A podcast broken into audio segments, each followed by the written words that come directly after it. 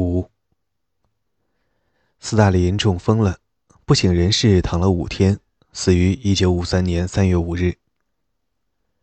如果第一天就把医生请来，他可能还有救。但在医生事件的恐慌之中，斯大林小圈子里没人敢自作主张。斯大林的私人医生曾说他需要休息，反而被上了酷刑。如果斯大林从昏迷中醒来，发现床边的医生。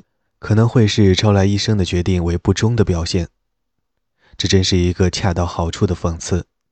斯大林因自己的政治而迅速去世。斯大林逝世的当晚，西蒙诺夫参与克里姆林宫的苏维埃领导会议，列席会议的是三百名最高苏维埃和中央委员会的成员。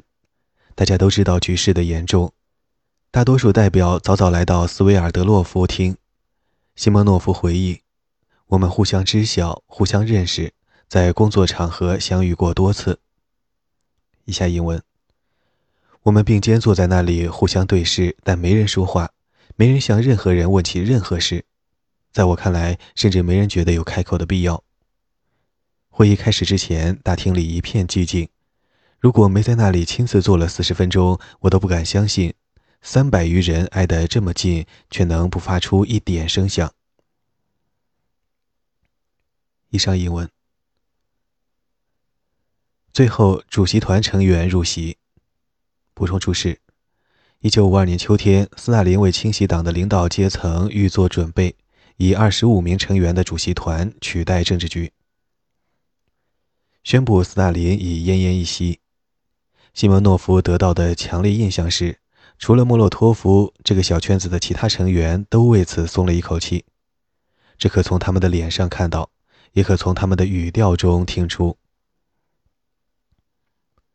西蒙诺夫从克里姆林宫直奔《真理报》的办公室，正与主编交谈时，收到斯大林的死亡通知。尽管已有预料，这一消息仍令他震惊。西蒙诺夫回忆：“我内心打了一个寒战，自己生命中的某部分已经结束，说不清楚的新部分开始了。”那一刻，他突然觉得。需用诗歌来记录自己的思绪。他不知道是否写得出，但他确定自己无法做其他任何事。他回到家里，开始动笔。以下英文：我写了最初两行，突然出乎意外的一下子泪流满面。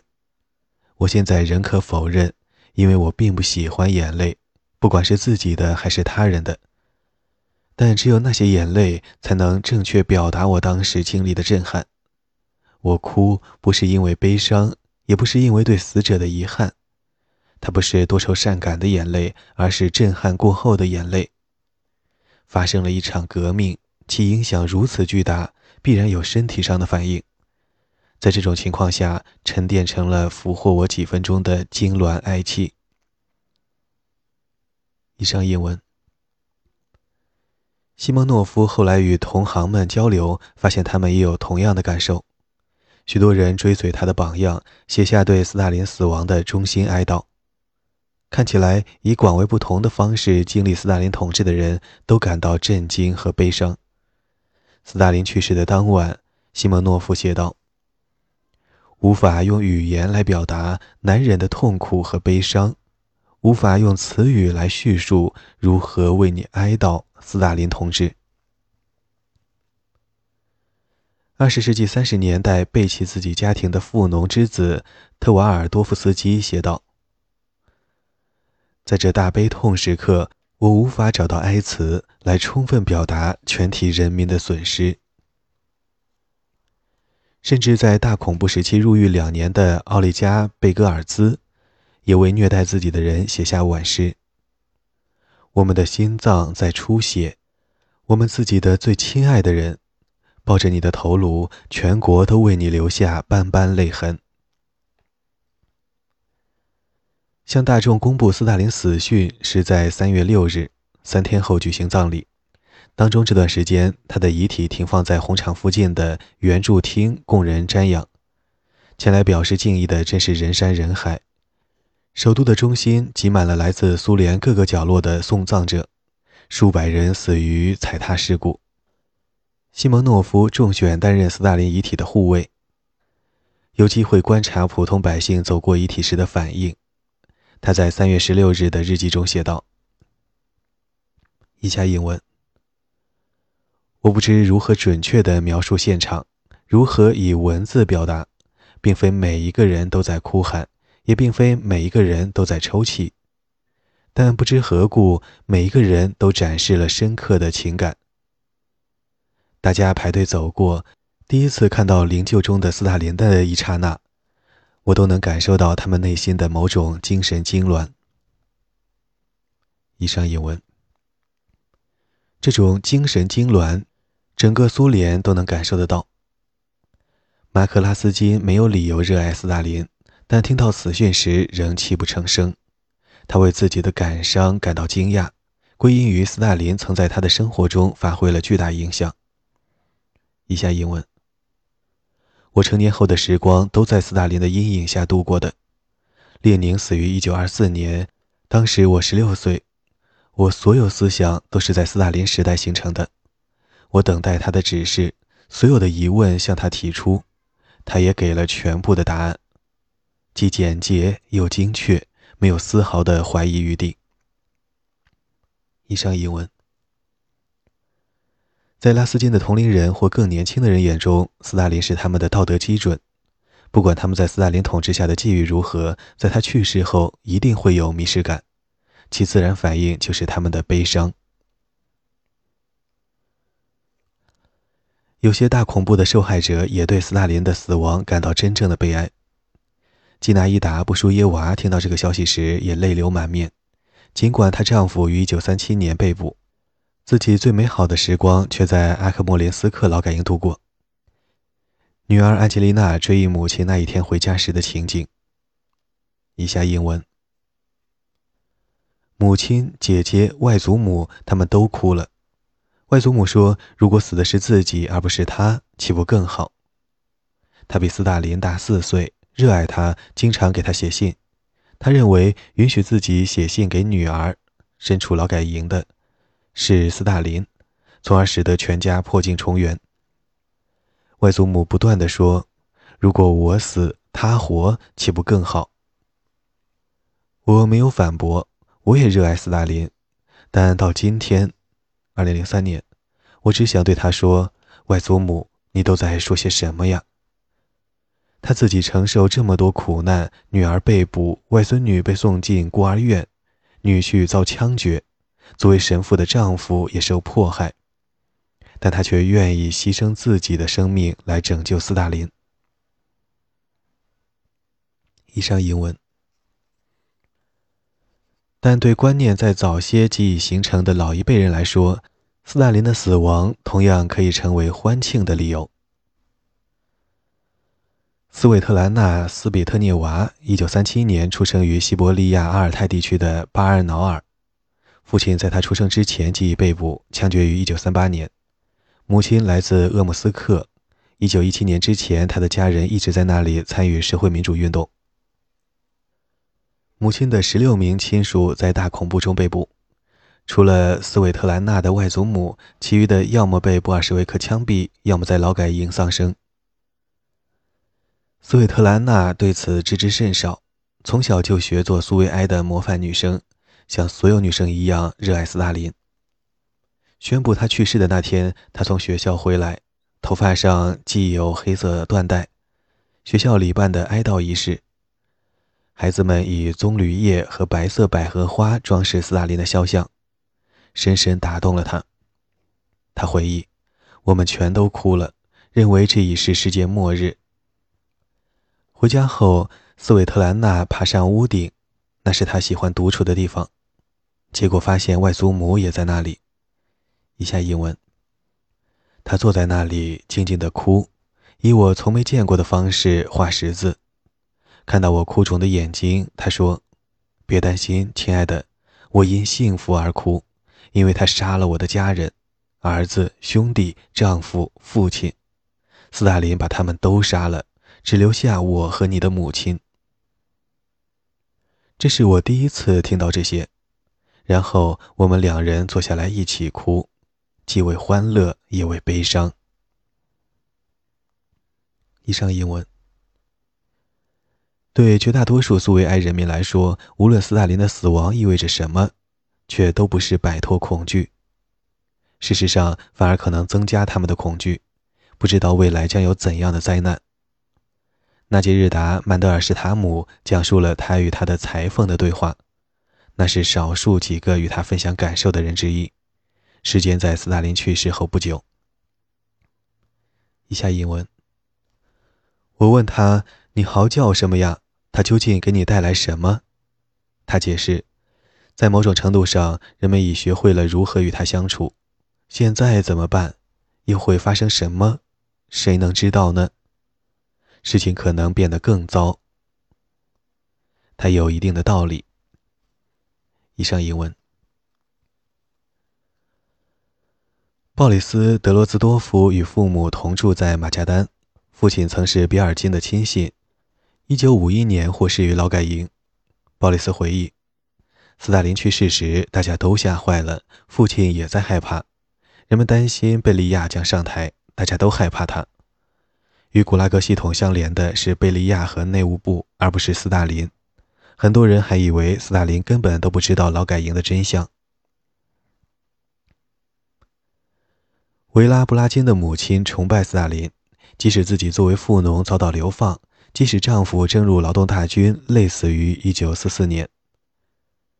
维拉回忆，斯大林去世时，母亲并没有摘下他的肖像，仍挂在墙上，紧挨父亲的照片。在村民大会上，以下英文：每个人都在哭泣。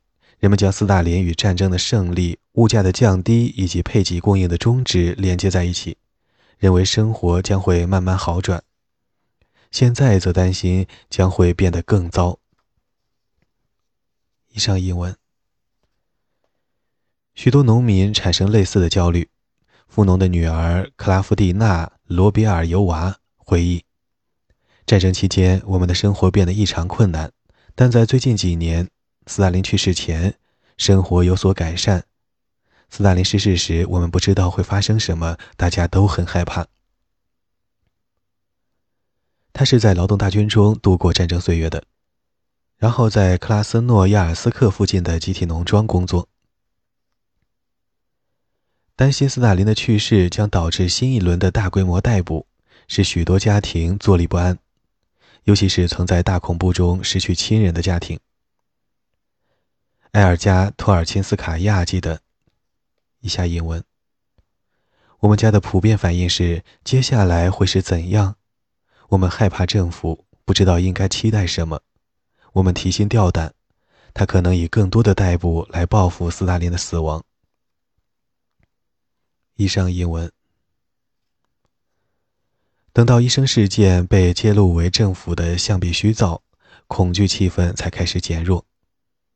揭示真相的决定似乎来自贝利亚。三月五日，接管权力的集体领导以他为首，他不赞成反犹太主义运动。如果确实发生了医生事件引起的国安部清洗，他自己会是潜在的受害者。尽管安全警察的出身使广大民众对他心怀恐惧，贝利亚却是某种意义上的政治改革家。他想废除古拉格系统，以经济效率低下的理由，结束苏维埃警察的酷刑，扭转乌克兰西部波罗的海地区东德的苏维埃化。铲除苏联对斯大林的个人崇拜。他认为这样一个计划将为自己的独裁统治赢得广泛的支持。四月四日，贝利亚取消对医生事件的调查，《真理报》宣布，不正当调查的负责人已经被捕，将承担刑事责任。但大众的舆论五花八门。根据《真理报》收到的工人来信样本，许多人继续相信。权力机构的幕后仍有难以捉摸的敌人。医生的平凡本身就是犹太人影响政府高层的标志。斯大林同志不在了，我们的政府就向犹太人低头了，等等。但也有人激怒于对犹太医生的恶意重伤，要求对不公正的逮捕做出解释。对托尔钦斯基家来说，医生事件的结论是巨大的解脱。他们视之为强有力的证据，所有的敌人阴谋都是国家捏造的，不必再担心新一波的被捕。埃尔加逃脱恐惧的羁绊，信心大增，开始仗义直言，反击一直欺负自己的人。埃尔加在列宁格勒的民族博物馆担任助理，有一个资深同志名叫玛利亚·涅斯杰罗娃，他是狂热的斯大林主义者，又是可怕的反犹太主义者，极力支持反世界主义者运动，举报了博物馆数十名犹太员工，其中有些因此被解雇。在医生事件的集体歇斯底里之中，涅斯杰罗娃对犹太人的指控变得更加肆无忌惮。譬如，他告诉大家，犹太医生接生的婴儿都呈蓝色，就是因为他们的血液已被犹太人吸走。埃尔加明白，与显然憎恨自己的涅斯杰罗娃争执毫无意义。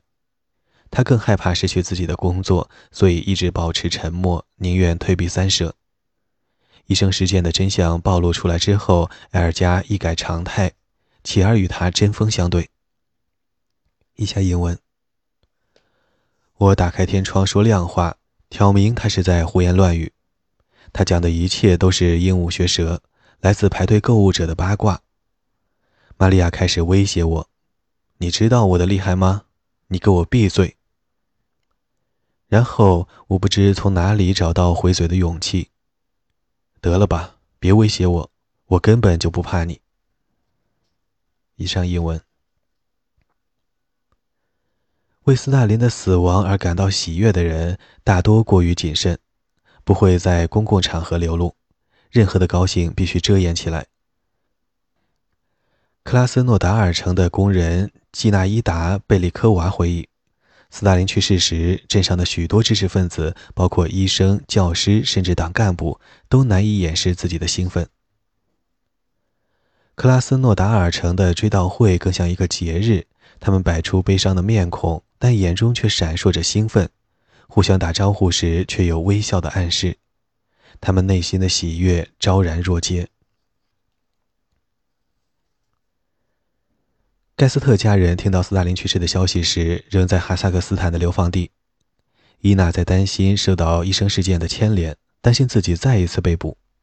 三月六日，他母亲拉希尔从商店买回一公斤白糖。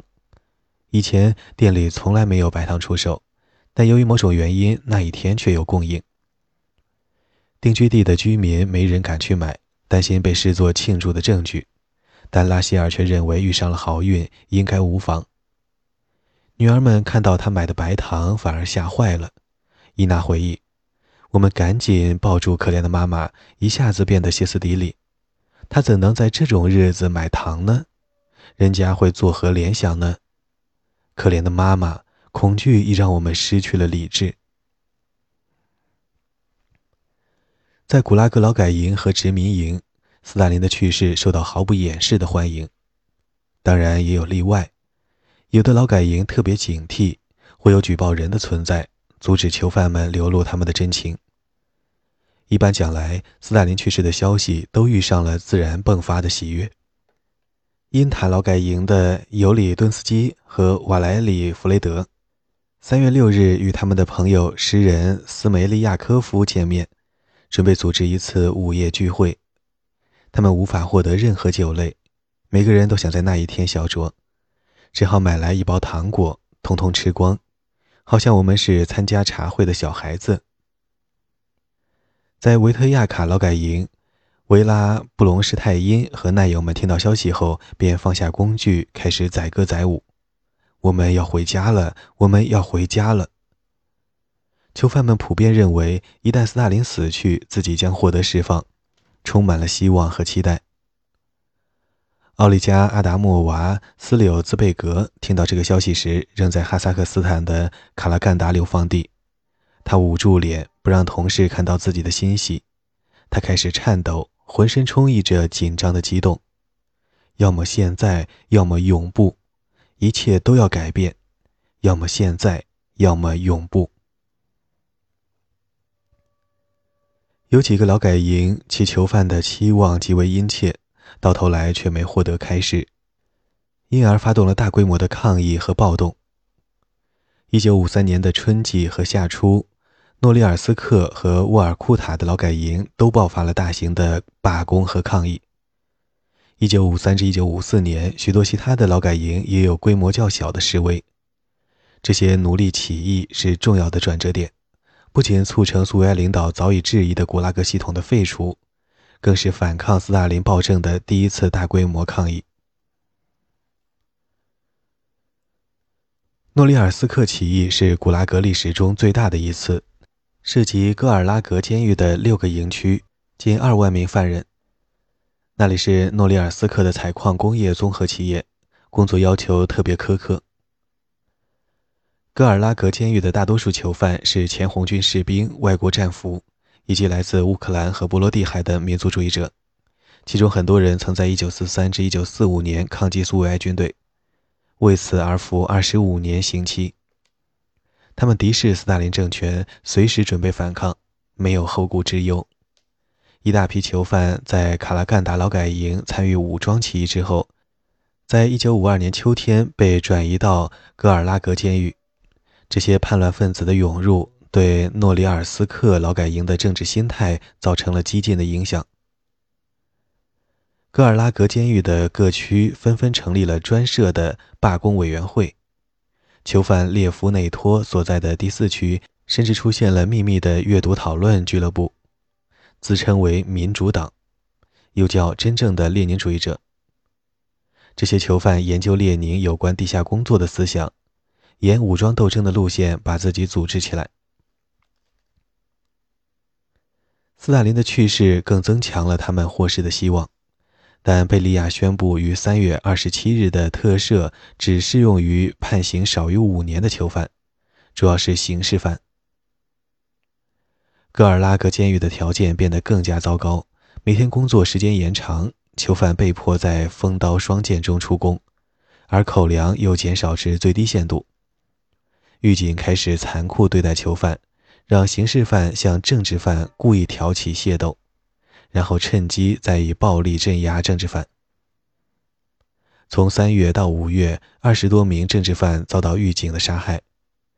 发生叛乱的还有其他劳改营，其中的狱警挑衅几乎肯定是为了保住古拉格系统。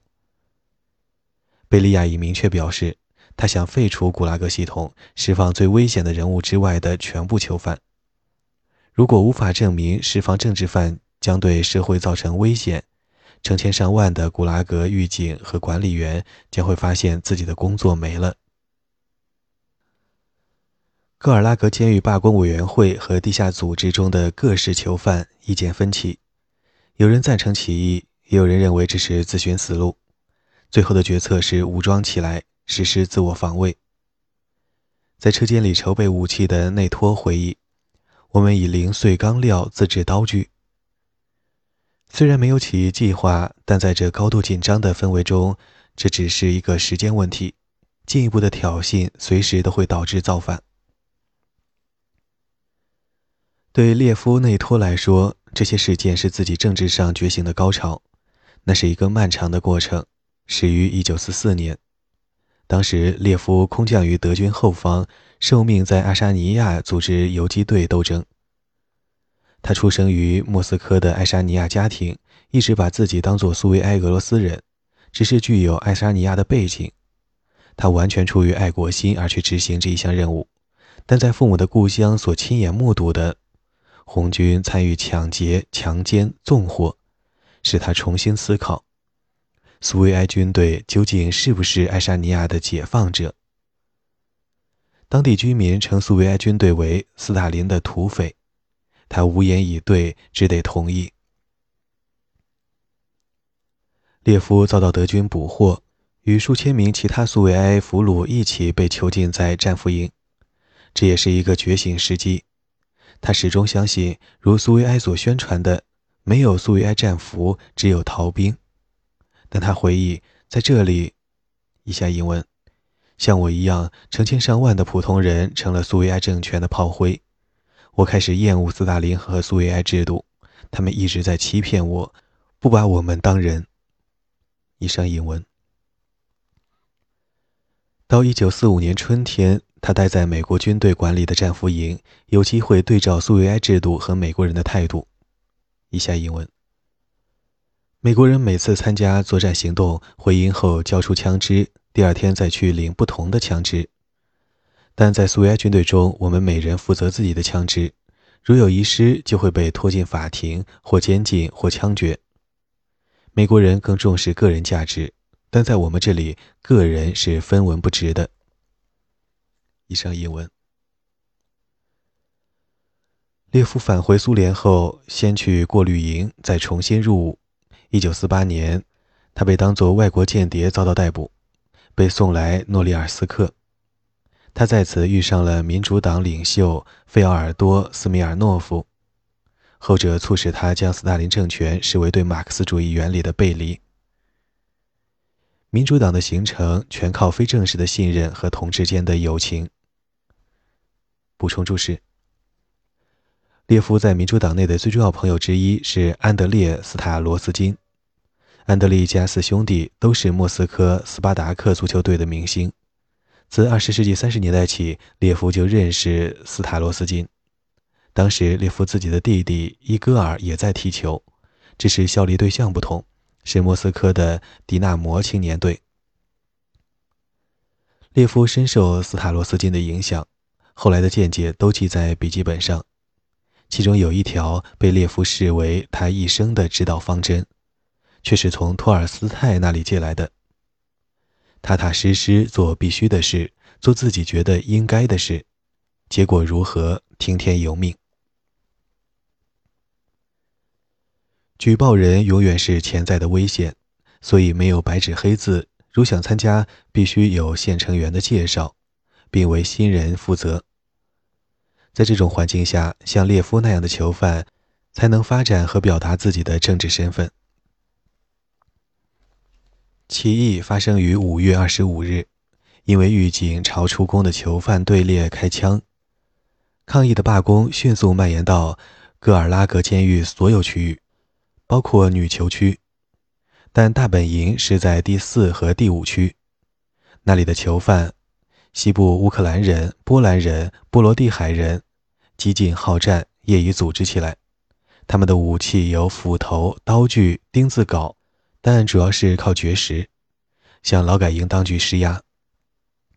内托会议，我们的口号是“不自由，无宁死”。我们希望获释，决心以死相搏来争取自由。我们认为，宁可死于战斗，也不愿在这种不人道的处境中苟活下去。这是斯大林的奴隶证明自己是公民的时候。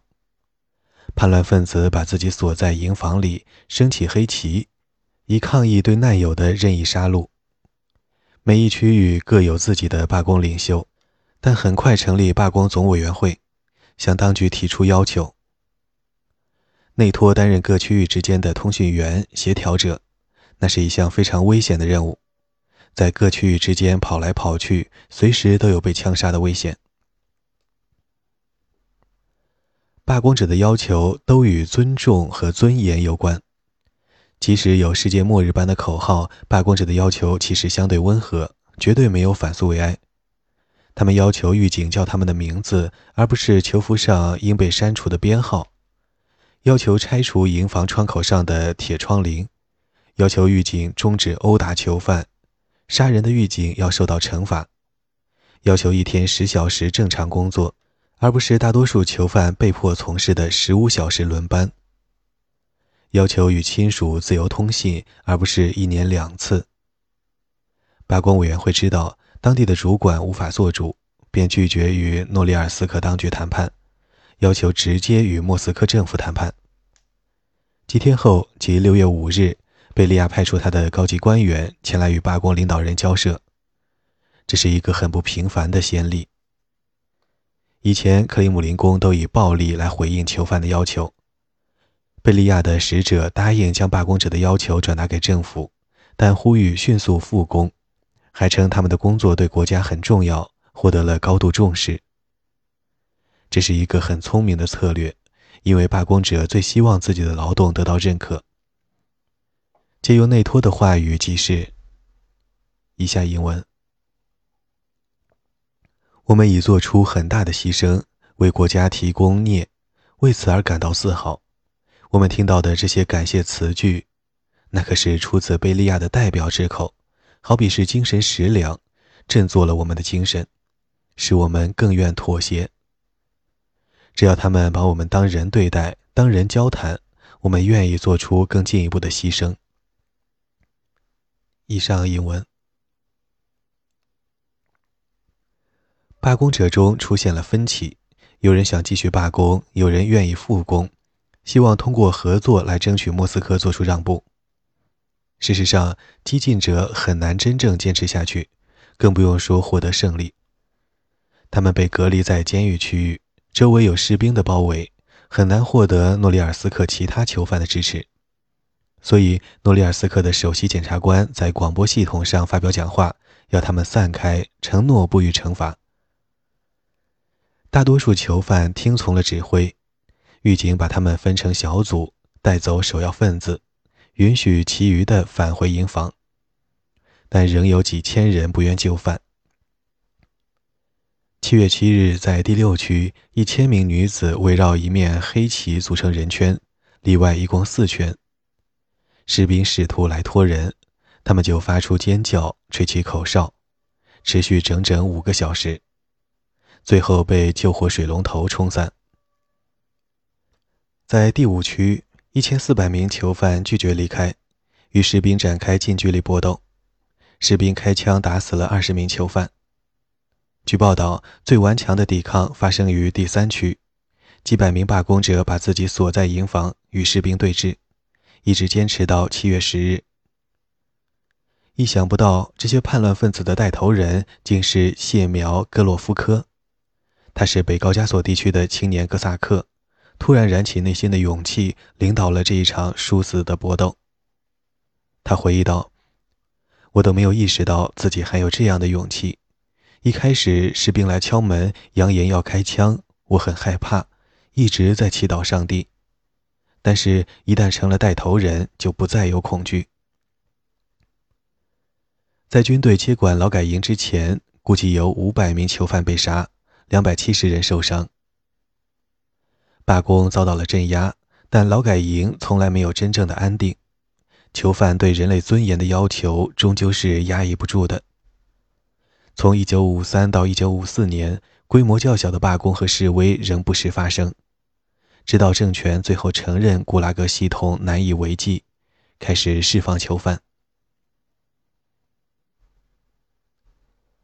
以上为该书第七章。普通的斯大林主义者，一九四五至一九五三。朗读者：宁静的童年。